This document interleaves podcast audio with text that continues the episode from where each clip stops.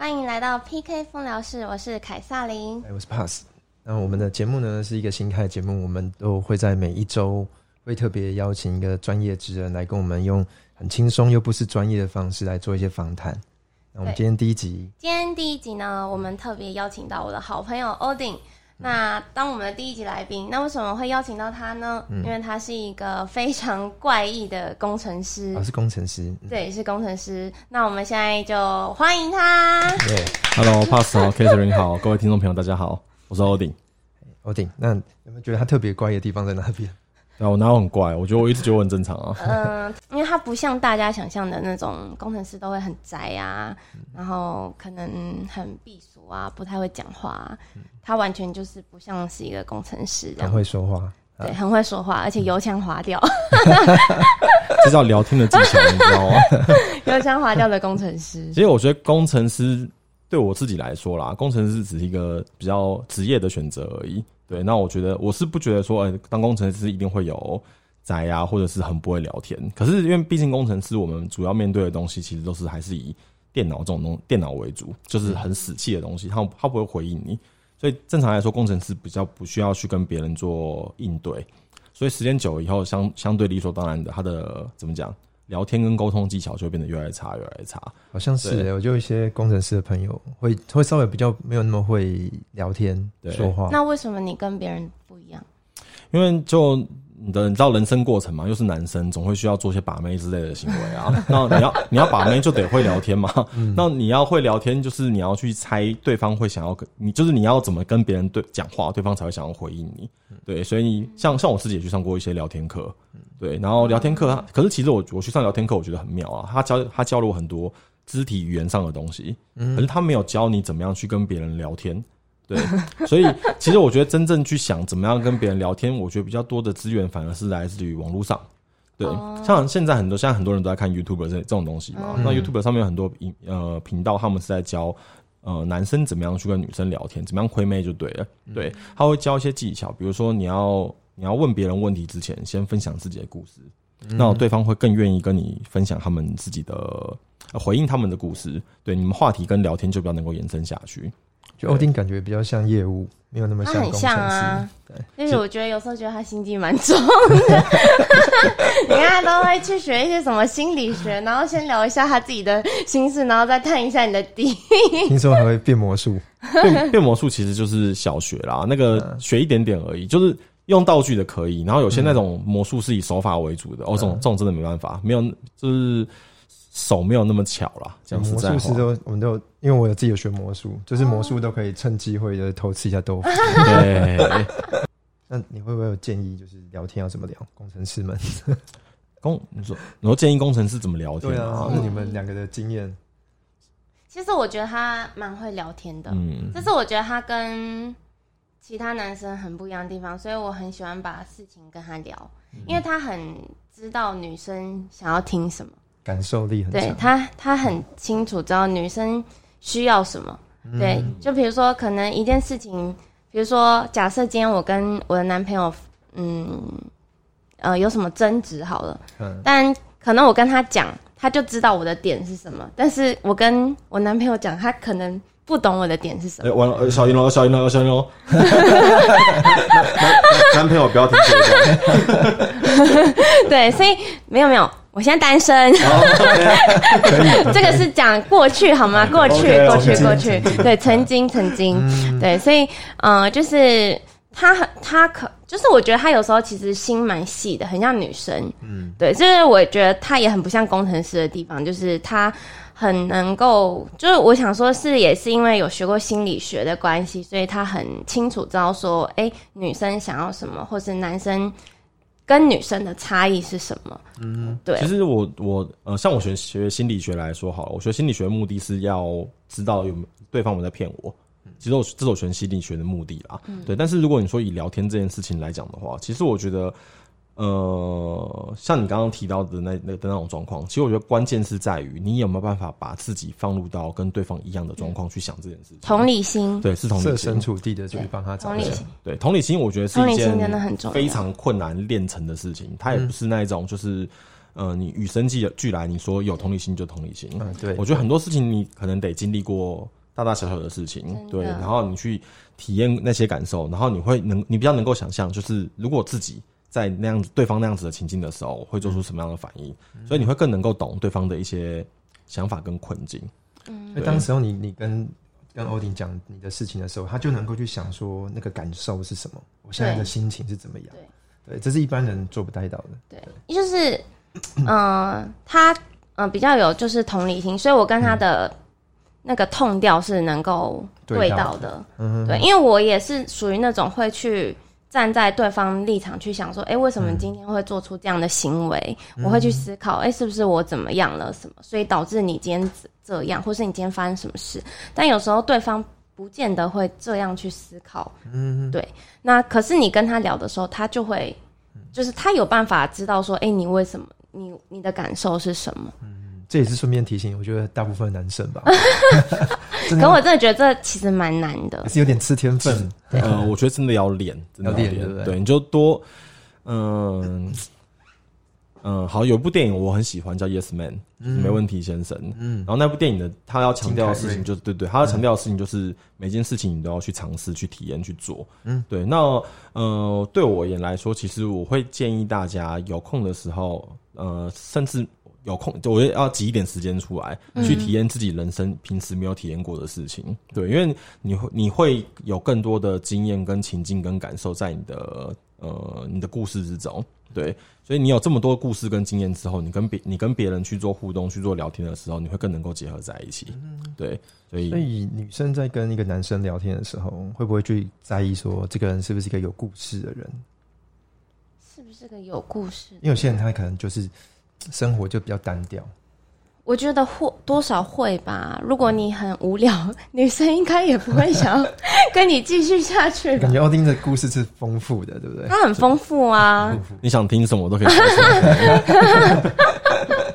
我刚刚奥丁有提到，就是双子座 A B 型会有四种，感觉会有四种人格或者四种想法跑出来。对，就当你在想法上面突然间这四种都跑出来的时候，我不知道选哪一个为自己的这个依据。那你是不是会不会透过什么方式，比如说算命，或者是用什么方式去帮自己抓出说？其实我我就是因为这件事情的关系，我跑去学了塔罗。对，然后那个时候就想说，希望透过塔罗，然后帮我去做一些决定。因为就是人做不了决定的时候，就是其实就很容易去依赖算命像这一类的东西。嗯，对。那我那时候自己的做法就是，那我我不如自己去学塔罗，因为我以前不太接触这一类的东西。那是一直到有一定年纪之后，想会有一些呃创业的想法啊，或者是说想要呃。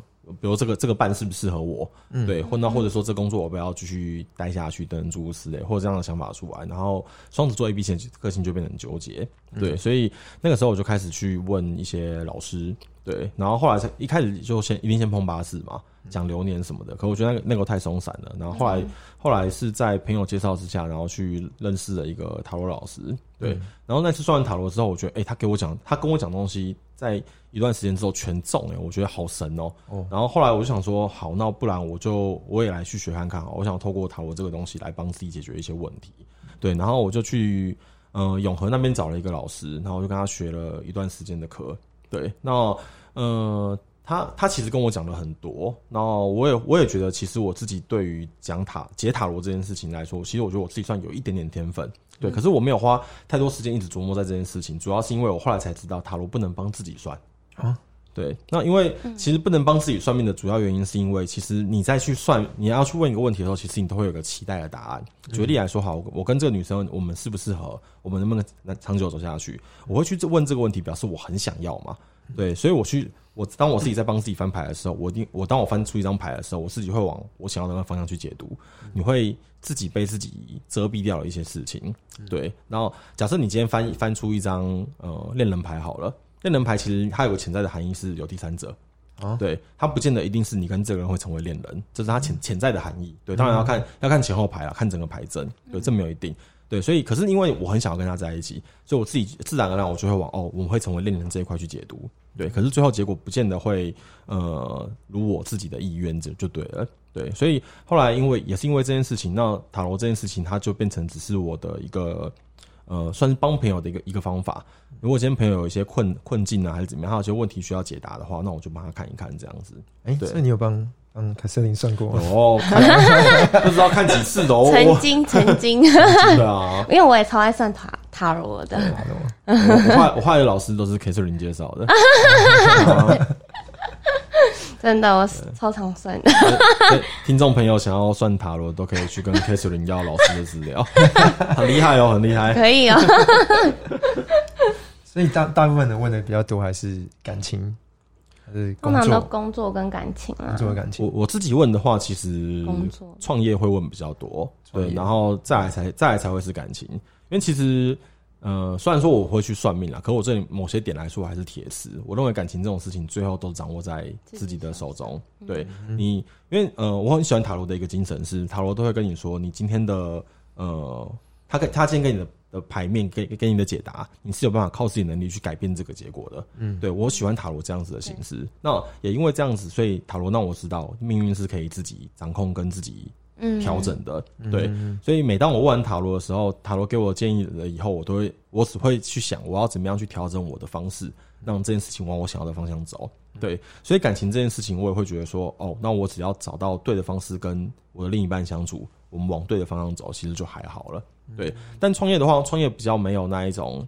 因为应该创业影响就很大嘛，你可能一赔就是一大堆钱就就喷掉了。对对，所以我对创业的选择，我会我会更小心一点点。对，啊，先说说看，为什么你会想创业？观众朋友一定很想知道，工程师为什么会突然想去创业呢？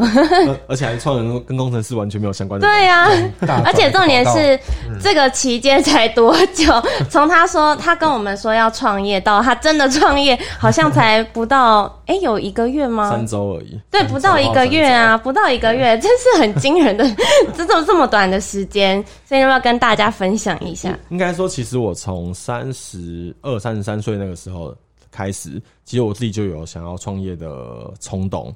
对，然后后来，呃，主要中间也是发生一些事情啦。对，然后一直到今年的时候，然后因为我我想我的我本来的工作，因为我的我的工作会需要呃随时随地的 uncle，所以我很常三更半夜会要去看讯息，然后去回复讯息跟处理问题。对，然后时间久了之后会觉得哦好疲乏哦。对，然后所以因为这件事情会更激发我想要创业的动力。对，然后会想出来创这业，其实也是因为呃，之前在呃平网网络上看一些 YouTuber 的影片，然后很多 YouTuber 或者是网红，他们都会抱怨说啊，不晓得以后要做什么样的内容，然后希望网友给他建议、给他留言还是什么之类的。然后那时候我就在想说，哎、好像没有公司是专门帮 YouTuber 想脚本、想剧情的。对，行销公司有啦，但是 YouTuber 那那一类的比较少一些。然后我说，哎、好像或许是一个商机。然后，所以我后来就找了几个朋友帮我介绍。然后我那我那几个朋友是他们可能是网红经网红的经纪人，对我就问他们，他们就跟我说：“你这想法很好，台湾，他说台湾目前没有人在做这种这种经营的模式。”对，那我的模，所以我的我的模我的模式就是以内容为出发，然后我同时经营呃不同的平台。对，像 YouTuber 啊，或者是 Twitch 的直播等等诸如此类，甚至是以后我也有在想要去走抖音这一块都有可能。嗯对，那当这个想法出来，然后呃，在这个圈内的人也都跟我说你的想法不错，可以做的时候，我的下一个动作是我花一个礼拜的时间 疯狂算命。所以三个礼拜里面有一个礼拜在算命对，我花有其中一个礼拜在算命，然后我我问了呃八字，我问了紫薇，然后呃我女朋友也帮也帮我技工介绍一个技工师傅，然后塔罗又问了好像两次还三次，对，然后整个问完，然后每个人的跟我的答复都是跟我说，你做这东西可以会成功，你好好做。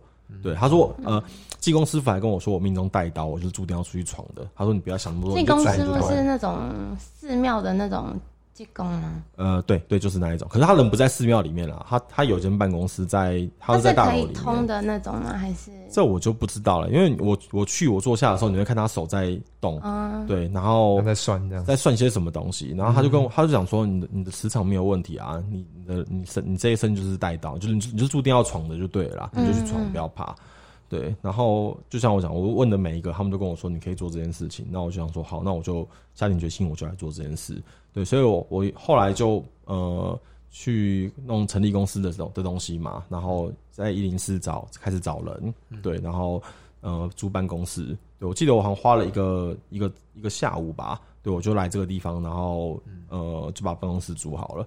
对，然后我找人很快，我找人我找人只花了三天，嗯，对，他超快速的，啊，然后一一切东西都塞好了以后，然后我的公司就就直接开始成立了，啊效率效率很快。嗯，嗯，因为呃，主要其实是因为如果想要走媒体这一块的话啊，那、那个时候其实是因为七月快要到了嘛，啊，国历国历不是农历的哦，对然后想说就是要放暑假了，然后而且像加上现在因为疫情的关系嘛，很多人都在家里面，所以我觉得在在做自媒体这一块的效果，其实应该是现在会是好的。因为等到疫情慢慢解封，大家开始往外跑了以后，会看的人的流量会变低，对，所以我想我呢，我要趁现在还可以，就是效果还好的时候，我赶快来做这一块。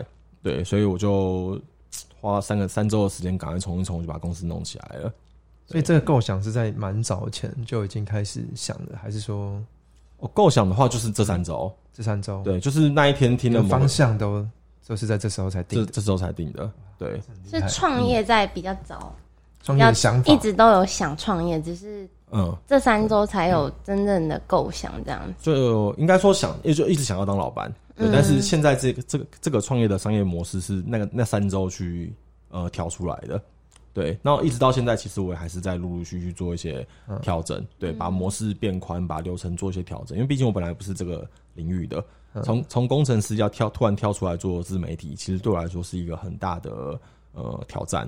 对，但我会我会因为我觉得说，嗯、就像你们刚刚也一直跟我说，你们觉得其实我不像工程师，嗯，对，所以我会觉得说，说不定我是适合做呃这个这个领域的，对，所以我就跳出来了。对，甚至像下礼拜，哎、下呃九月份开始，我也会成立我自己的 YouTube 频道，大家进来看我，啾咪。趁机打广告哎、找到机会就加一下。所以这个跟你的嗯，你觉得现在做这一块跟你工程师有相关联吗？其实因为呃，因为是是自己出来开公司，对，所以呃，硬要讲的话，其实相关联的部分太非常非常的少，对。但是能够帮上我忙的地方，其实是呃，因为我我后期都是以主管职为主嘛，对，就是我同时间开发跟同时间管理这件事情，对。那我出来开公司以后，对我来说最有帮助的事情就是做管理这件事情，对。那呃，开发的技术，因为毕竟换个地方，其实现在就用不到。嗯，拍片啊、剪辑这些东西，甚至写脚本、写企划这些东西，其实是关联不到的。那我现在能能能够整合起来的地方，就是把我的管理能力跟我的统整能力用在我现在这间公司上面，让公司的运作的模式变变得能够朝好的方向去走，应该这样子讲。对，所以你这样子大概找了多少人才在帮你一起进呃，行？我刚成立的时候，其实我只就不算我的话，我只找了三个人，就一个企划、一个后司跟一个编导这样子。对，那随着呃两个月时间过去之后，我们想要把规模慢慢增加，因为加上我刚才也提到，我之后会自己出来开我的频道。对，对，所以我我们下个月的时候又又会再增加，呃，就是九月开始会再增加一个后司，跟再增加一个行销。对，因为呃，其实我们在这个月，呃，我开公司的这个月，我们有做很多尝试。那我发现，其实行销的曝光这件事情非常非常的重要。嗯，有做这件事情跟没有做这件事情的曝光率可能是差五倍甚至以上。嗯，对。那本本来我的期望是让我的行销跟企划两个人，呃，这两个职职位用由同一个人来做。可是其实这工作量算是偏大的。对，所以我还想说，哦，那我们下个月的时候我们会来增加。所以从九月份开始的时候，我们的我的员工会变成五个人这样子。嗯，对。嗯那特别特别其他呃企划部分你都会参与吧？应该说我的模式比较偏向于做最后的审核，因为其实我的强我的呃我的弱项是从零到一，但我的强项是从一到一百、对，所以我很其实我很需要一个企划帮我把构构想想出来，但是我能够帮他完善这整个企划之后的结果，对，所以基本上我我跟我们企划的模式就是他会先起一个头。然后这个头出来以后，我再去想这个他他写的这样子的企划内容跟脚本有没有更好的方式可以去做调整跟改善。那如果有的话，我们真我们才会再去做调整。对，可能企划这边大概是这样。嗯，所以这前面我觉得你像你刚刚讲的吧，当计划帮你想出一个头，你后面可以延伸很多，这代表你整个人生的经验很丰富。所以所以我刚刚说你想要问什么东西，我都能够挤出故事出来跟你讲。所以其实你前面也呃，在当工程师的前面或者这段期间，其实应该也做过蛮多其他的事情，有出有出国去打工，或者是到别的地方哦，有啊，然后讲到打工度假，呃，讲到出国啦，那我就聊一下我打工度假这件事情好了。嗯，对，那因为打工度假算是一个蛮特别的呃经历啦。对，因为当时其实我的因为我表妹刚毕业那段时间，然后她会她也在烦恼不知道找什么工作。然后有一天我就跟她闲聊，我就说，然后你不然你要不要去练练英文？就你就去打工度假也好嘛，至少学个英文，有个一技之长回来，那你之后找工作比较方便。那我当时跟他聊的时候，他死都不要，然后就一一直 一直吐槽我，就说学那去那干嘛，浪费钱还是什么之类的。然后我就想说，哦，他应该也只是听听，我就是讲讲就好了。然后结果这件事情过去好像两周还一个月，我有点忘记。他好像打电话给我，然后跟我说：“哎，哥，我要去澳洲嘞。”我说：“傻小。”他说他他的呃学校跟住的东西还有机票什么东西全部都订好了，然后要出发时间，哎，我没有，那时候出发时间还没有定。对，然后但是应该就差不多在那一年的六月左右就对了。然后那时候想说啊，完了，万一他真的去了。然后在澳洲发生了什么事情，被别人欺负，我阿姨 我阿姨一定会杀了我。然后我说好，我就陪你去，所以我就辞掉当时的工作，然后我就陪他冲了一趟澳洲。哦，原来是因为这样子哦。对，这个机缘，我真的很怕他出事啊，因为我表妹她就锵锵的啊，傻傻那种感觉，所以 所以他真的是因为你一句话，然后才去的吗？你说去澳洲这件事，一开始他还是没有，他没有答应，他还是觉得这个这个想法是不对。这呃，其实我。当然，跟我跟他讲可能有点关系。那我觉得另一点可能会是因为，呃，像他有一些那个同学，嗯，对他同学可能也是毕业之后不晓得要干嘛，然后可能就大家会一起聊天。然后，所以我们他那一趟去澳洲的行程其实是跟朋友一起，呃，跟同同学还有朋友。对，那你干嘛那么担心？呃，可是因为不是很熟的那种朋友，对，而且他们他们那一群人其实都是女生。可重点担心也应该是他的妈妈担心，也不会是你担心。妈妈不能跟着去啊，妈妈跟爸爸毕竟还是要工作，而且他弟，我记得他弟弟那个时候好像还在念书的样子。对，而且因为这头是我起的，啊，对吧？你不能好负责哦，天哪！不，你负责任的哥哥，我我没有 我没有办法陪他妈妈一个女儿啊，所以我觉得还我还是我还是就去吧。对啊，然后去的去澳洲体验，其实我觉得也蛮要说也算特别啦。我觉得最有趣的哦，因为我去的。我在去澳洲以前，我的英文是烂到一张英文考卷上面，它有几题选择题，我就只能猜那几题，然后看我能得几分这样子。对，去澳洲之前是这样。那去澳洲的时候，我就想说，那我就还是花点时间练一下英文，不然真的很难生存。对，所以我就跟我表妹，我们先在语言学校念念了大概两个月左右的英文。对，然后可是因为去澳洲，你因为叫打工度假嘛，所以重点还是在于你要怎么样找到打工的地方。对，然后所以呃，我们那个时候就花了很多时间去一直去想要怎么样去找呃打工的点这件事情。然后因为我坦白说，两个月下来，我觉得我英文还是没有到很顺，应该说我会怕。其实，哎，我这边这边也要跟大家讲一下，其实台湾人的英台湾人的英文没有你们想象中这么差。台湾人的问题是在于他们不敢讲英文，而不是在于英文不好。对，所以其实我觉得去澳洲这件事情，我学到最深的事情是敢开口讲，对，而而不是不会讲这件事情，因为你不会讲，其实外国人听得懂没差。嗯，对。那只是我在找工作那那那段期间来说的话，因为其实一开始。呃，原学校在市区嘛，对，市区的呃工作量其实不多，嗯，但我们没有一直想要待在市区，因为我们觉得住郊区好像 就就不太想就对了，还是想住一般 一般正常的的旅社那一种，就是呃，对，所以还一开始还是在市区找，可是就呃找了一个月左右吧，其实都没有什么好选择，有，但是都是那种黑工，可能时薪很低。嗯，就九呃折合台币可能就九十块几块钱而已，那种就也太低了吧？因为听说那边就是薪资很很高，时薪很高，大家是白工，就是呃我我去那个时候台币跟澳币的比率是一比三十，然后白工的基本底薪是三十块呃十七块起跳，所以这样算算算下来就是一个小时五百一嘛，对。那可是因为呃因为那个时候一堆人往澳洲去跑，对，然后所以其实他呃雇主也知道，所以他们其实都是用黑工的方式去。雇佣你，所以我那时候听过最低的话，时薪就一小时三块半，对你折台折台币就一百零五块而已啊，对吧？那时候还不如在台湾打工就好了，没有必要去，对啊。然后所以后来就真的没有办法，然后那时候想说，不然就开始往那个郊区跑好了。所以我跟我表妹，我们就找好了找了郊区呃住宿的点，就是找比较便宜的房子，然后先搬过去，再看附近有什么地方可以工作。对，然后就在有做完这个决定了以后，然后房子也找好以后的隔天。然后我在逛那个菜市场的时候，然后遇到一个那个台湾人，对，他就在那边，他就跟我，他就跑来说：“哎，你们是台湾人吗？”我说：“对，我们从台湾来的。”然后他就跟我说：“他就跟我说，他说他他说他是澳洲人，哎，他是台湾人，但是在澳洲长大，对。然后他说他想要做一个网站，然后这个网站的功能是就是让台湾想要去澳洲的人有能够找到资相相关相对的资讯就对了，嗯，对这样的资讯的网站。然后呃，他就问我说：“那你有没有认识的工程师？”我说：“哎，我是工程师耶，这么巧，对啊，也太巧了吧？对对对对，然后就这样，然后他后来就介绍了我工作，我就去那边上班了。”哇，这蛮好的，所以我没有体验到人家说去澳洲打工度假，然后去什么杀鸡啊。我发现你真的运气很好哎，贵人运，贵人运其实挺好，对啊，超好的。对啊，很多都女生听说去就是水果弄水果果园，樱桃啊，樱桃洗 龙虾，然后拉洗龙虾我第一次味啊什么，因为你你龙虾钓上来嘛，你要刷一刷什么之类的，然后做包装还是什么，包装最多啦。最多其实是包装，然后男生就会弄一些可能要沾血啊、屠宰哦，我知道有屠宰这些的，对，这种这种就很都是出工嘛，对。哎，可是那种薪水其实很高哎，都都是二十几块澳币的，嗯，所以他们当地人是不喜欢做这些工作，是？不是？应该说澳洲，呃，坦白说有一点啦，可是另一个问题其实其实是因为澳洲的人口太少了，澳洲地方很大嘛，对。对，可是它的人口其实密度是相当相当低的。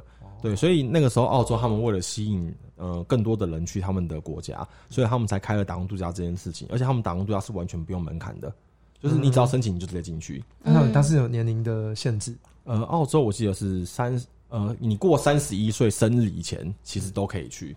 对，然后像你去日本啊、去德国、去去加拿大，他们其实都有名额的限制，可能一年就五百名或者一千名，他们开的名额就很少。但澳洲就完全不限，对吧？但是其实现在。嗯，澳币太低了啦，我现在就不太建议人家去澳洲尝试。讲实在话，哎，那你去那边待了多久？其实我去的时间很短，我其实还不到半年。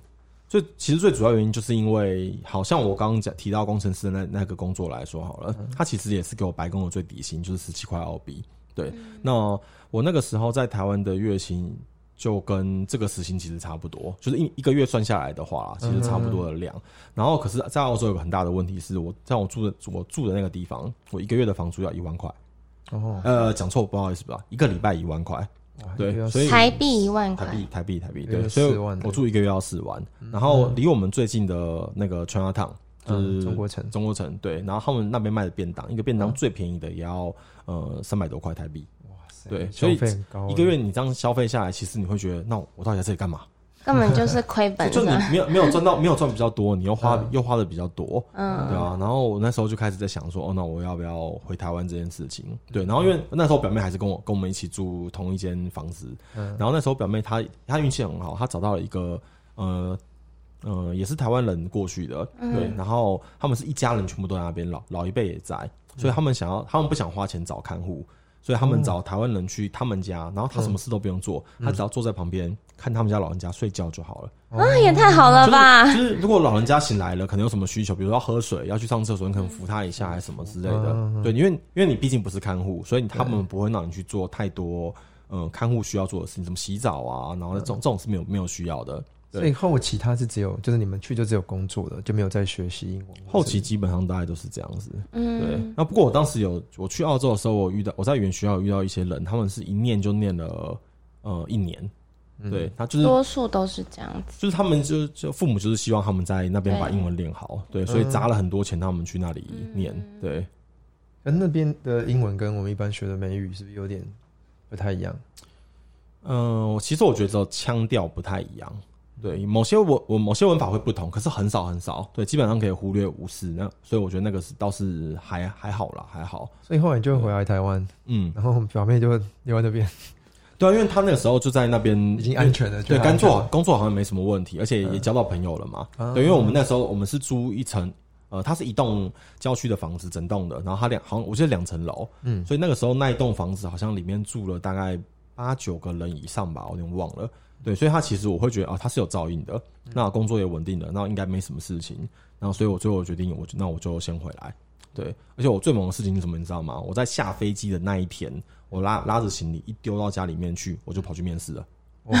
对，因为其实我我我去澳洲虽然只去了我去半年不到，可是我基本上我把所有钱都烧光了。对，因为。你住宿跟念语言学校跟机票其实都非常贵，对，所以那个等于说我从澳洲回来的时候，我身上基本上已经快要没有钱了。那时候是几岁啊？二十八左右，二八二九吧，没记错的话。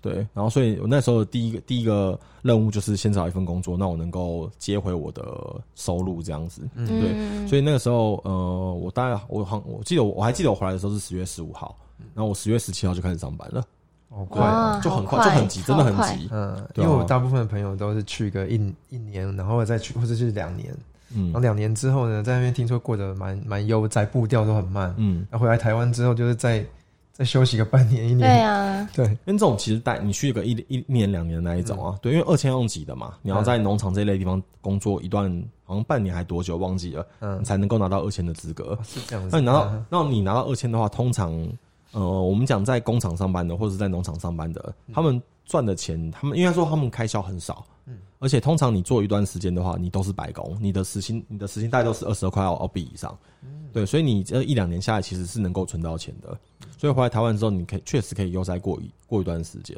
对啊，然后而且因为澳洲呃国家的关系吧，他们的步调其实相当相当的慢，对，所以其实我记得像他们市区，即便是市区哦，你过了七点基本上全关，对你看不到什么店家，对，对啊，所以是完全完全不一样的感受。那我基本上、因为工程师十个有大概有九个都是夜猫子啊，对 那我就是标准的这种，就是这一点我还是跟工程师脱不了关系啦。对啊，所以我还是会以就是我就是还是习惯晚睡，所以澳洲的生活其实真的不太适合我。所以你回来台湾的这种工作，工程师的工作也是那种呃时间时数会很长嘛？其实我刚回来的时候，我呃那时候我在台湾大哥大上班，对，然后台湾大哥大上班的话，其实应该说大公司比较有制度，也比较有体系，对，所以那时候其实工作的时间是很稳定的，就是你大概就是一天就是呃八小时加五啊没有。台湾大哥大是工作七小时半，然后午休一小。哎、我这边不是打广告，我先说。那 对对对，就是他们算有因为有比较体制啊，对，所以你的作息时间那些东西都蛮正常的，所以就还 OK。不会太多加班的时间。不会。然后因为我之前都是待小公司，小公司加班加很凶，对。然后你一进大公司之后，你会发现哦，一个专案有十几二十个人在做，哎，对。所以你会，你最后你会被分配分配到的地方其实很小，嗯，，对。所以你会觉得说，就还蛮悠闲的，大公司好像都都是这样。对啊。那在三重那边是三重的工作，不是台湾大哥大。台湾大哥大不在三重啊，我们是哦对，他在那个台台湾大哥大在台北有四栋，我记得那个时候啦，嗯，对。然后三重的话是客服，嗯，对，客服区头就在因为因为我待过那边的客服。哦，真的哦难怪汤臣那里嘛，对对对对对对对那个很好玩。客服就会就是要跟人家那边你好，毕姓林，请问什么地方能为您服务？所以你这样当工程师当了几年之后才变成主管职？主管嘛，对其实这种事情要看广义还是狭义啊。对，因为其实我在去澳洲的前一份工作就是挂技术经理了嘛。哦对，那可是那个时候你要说呃有扛管理责任也不算很重，因为其实我我那个时候比较像是一个老师的角色，就是我去教其他人怎么样把程式写好，怎么样把工作做好。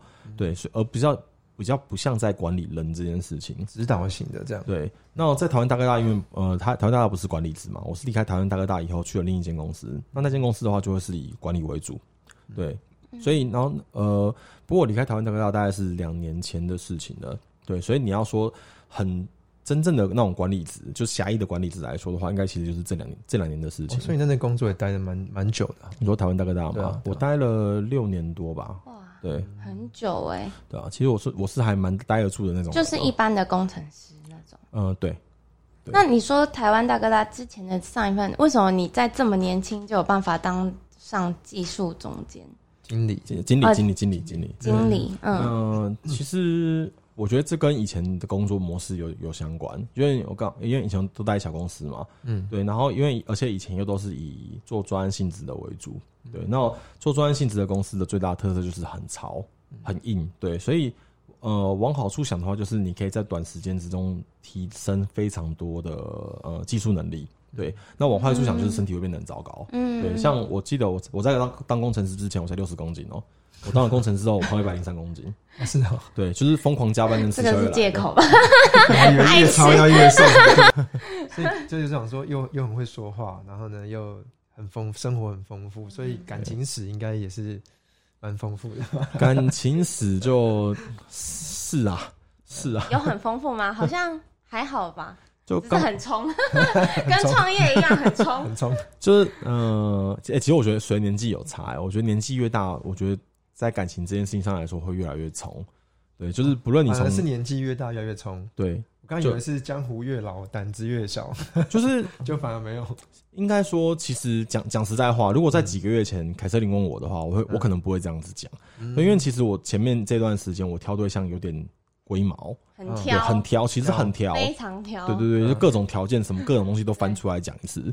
对，可是有就是像遇遇到现在这个女朋友，就莫名其妙屌了就屌了，嗯，对，然后就开始就整个投进去就陷下去。对啊，所以那你要不要跟我说一下，你昨天跟我说了什么？我要跟大家说一下秘秘辛。昨晚有什么？这可以说吗？可以可以说啊，可以说。对我对我的人生没什么秘密可以。震惊吗？这跟你听到他创业已经成立公司一样震惊。值得听，值得听。你自己说。就我前几天下去，就是带女朋友，然后下楼跟我妈吃饭。对，就我们家是两层楼嘛，我妈我妈跟我妈跟我姐住楼下，然后我们就下去吃饭，然后跟我妈聊一下天，然后就聊一聊之后，然后我就跟我妈提到说，哎，我们九月二十九号去登记。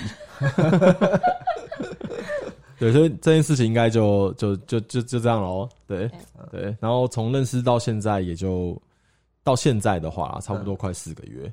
对，所以到登记也还不到五个月，算是闪婚呢哈。对啊，闪婚非常闪。妈妈的反应是怎样？妈妈其实就觉得说啊，你们喜欢，你们开心就好，祝福啦，抱持祝福的心态。对啊，就是毕竟也这个年纪了，然后你们刚刚问感情史这东西，我妈也看多了，对，她也知道我前面发生了什么样的事情，然后才变成现在这样这样的状况。对啊，所以他会，他他也觉得说，哦，你如果你找到这个人，然后你很爱他的话，那能够好好结婚，找到去，那父母当然是追乐于看到的。啊，这前面所谓的那种很挑是是要哪一些条件都要同时符合吗？嗯，很多，讲真的很多。像像好，我们最一开始有聊到同理心这件事情，对不对？对，因为我我一直认为同理心这件事情是人生很难具有的一项能力，对，所以这个东西我非常特别的挑。对，可是呃，光在这件事情上能符合我条件的人实在太少了。嗯，对，那大多数人其实还是把自己放的比较高一点点。对，那这是我不不太想要，呃，看到另一半是这样子的状况就对了。对，所以只要对方出现一种，那我觉得说这个人只考虑到自己的状况，跟有自私的感觉出来的时候，我就忙跟他说拜拜。哦，对，也不会讲了，可就可能就就不联络了，就疏离一点这样子，有点狼味就不行。对对对对对，然后再来的话，可能就会比较偏呃价价呃兴趣问题，兴趣问题，价值观要相近，对兴趣对，像毕竟我们男生嘛，就一定会喜欢一些就是男生会喜欢的东西，电动玩具啊、公仔啊这这一类的东西。对，那如果你的另一半他们会很鄙视你的兴趣跟喜好的话，那其实会变得很难相处。的确，对。对啊，那像我女朋友，我记得我刚认识她的时候，我跟她说我在玩电动这件事情，哦，她纠结了好久。她其实很排斥男生玩游戏这件事情。嗯，对，她可能是或许是后来她发现我好像没有玩到这么凶，她觉得哦，好像还可以。嗯，对，所以其实某些呃兴趣跟喜好，你还是要看对方能不能够接受。现在这一个吗？现在这个，现在这个，对，男生兴趣是蛮重要的。啊。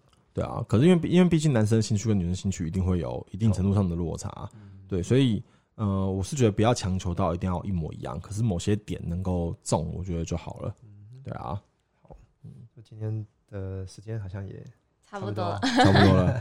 对啊，对好，我们非常感谢欧鼎今天特别来，对，来就是对第一集的访对第一集的访谈来宾，谢谢 K 四零，谢谢 Pass。